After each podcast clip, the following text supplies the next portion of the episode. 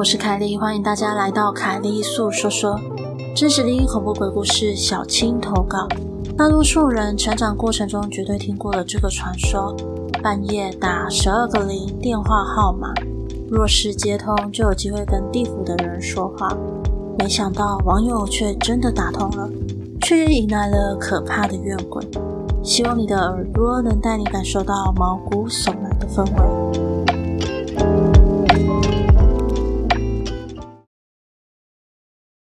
那么故事开始哦。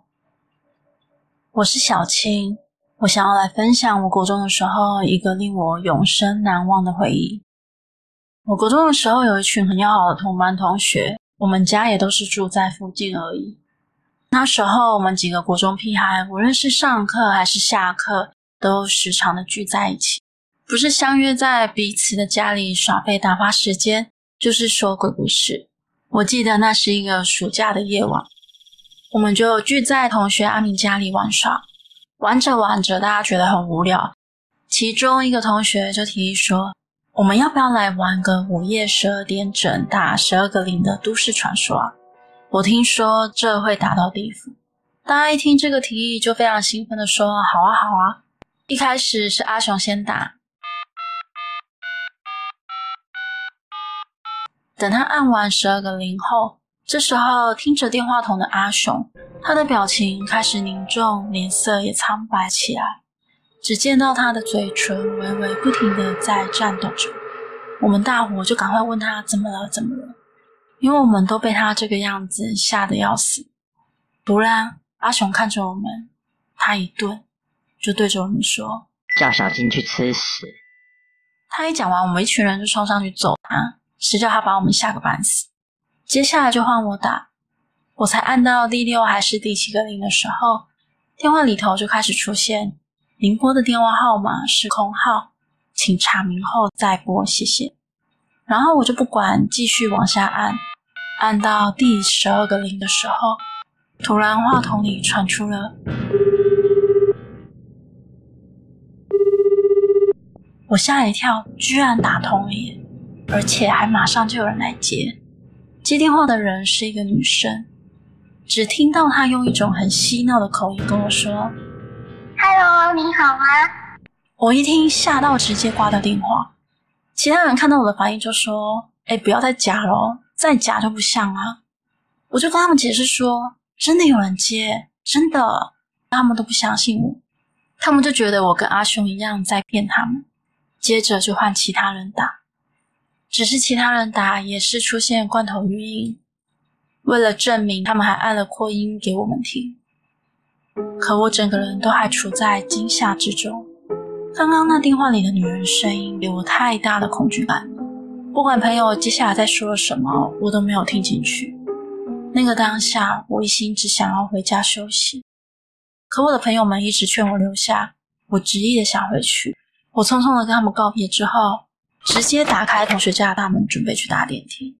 等到电梯到了之后，我进入电梯里，按下一楼的按钮，电梯门缓缓的关起。我同学家是在九楼，电梯里的箭头一直往下，可是楼层却一直停在八楼。这时候我开始觉得不对劲，电梯的对讲机却开始出现了像收音机般的杂讯，接着出现了一个女人声音：“Hello，你好啊。” 我被吓得躲在对讲机斜对角的角落，我一直盯着对讲机看，我很害怕对讲机会不会突然出现什么。忽然，我瞄到旁边公告栏压克力板的反射倒影，我从倒影中看见了我的旁边出现了一颗女人头，那颗人头的头发有一定的长度，说长不长，说短不短。接着，我就开始不受控制的一直狂踢电梯门。嘴里不停的一直狂骂《三字经》，而且我还跳针似的反复不停的说着“开门啊，开门啊”。印象中，我好像踢了四下还五下，然后电梯门就开了。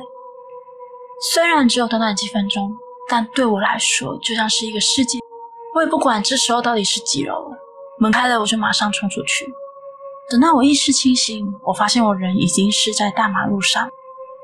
我全身发抖的慢慢回家，一到家，我的电话马上响起。是阿明打来。电话里，阿明跟我说，我离开之后，他们家管理员就急忙上去按他们的门铃，问有没有什么东西遭到失窃，还有关心大家的状况。大家就一脸问号的看着管理员。管理员才说，刚刚跟你们一起上楼的其中一位朋友，慌慌张张的跑出大门，我跟他说话，他却理都不理，所以我才会想说上来关切一下。幸好你们大家没事就好。听完这个，我跟阿明又闲聊了几句，就挂断了电话。没想到这个时候，大门却忽然传出了，然后我又听见有指甲在刮门的声音。虽然我还因为在电梯里的事件惊魂未定，但我仍然颤抖着，慢慢的靠近大门，从猫眼看出去。我看到一个披头散发、七孔流血的女人头。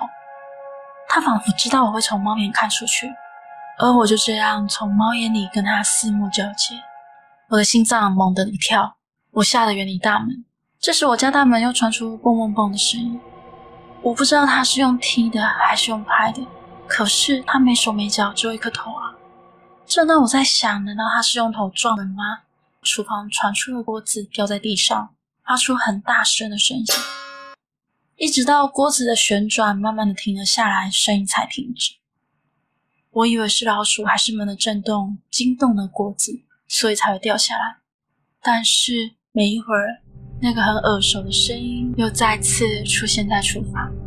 你不是要找我吗？不过因为厨房没有开灯，暗暗的，所以我并没有看到那颗女人头。我在原地傻着，不知道该怎么办。接着我就听到他一声。惨烈的尖叫，我隐约看到好像有一个身穿深蓝色衣服，上面还印有金色圈圈图案的老人出现。之所以看得见他，是因为这老人身上隐隐的发出光亮。我害怕的赶快跑去躲在我的房间，听到外面我爸妈醒来的声音，而他们在外面大喊，问我晚上不睡觉在吵什么吵。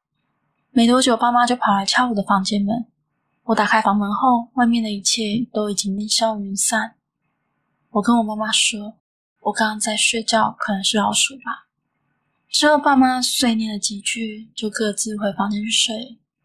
后来我也没去给师傅看，也没给人家收金，我也没有跟家人说我遇到的事情。那时的我还只是个国中生，什么都不知道。我也想说，后面没有发生什么事情就好。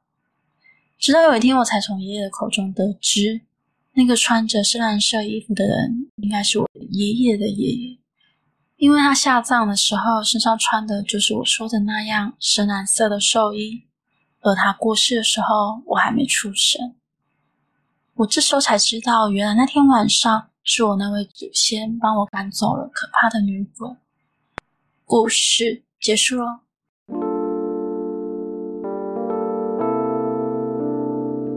今天的节目就到这里喽，欢迎在 First Story 的留言区留言给我，也可以到 YouTube 或是 FB 粉专找我。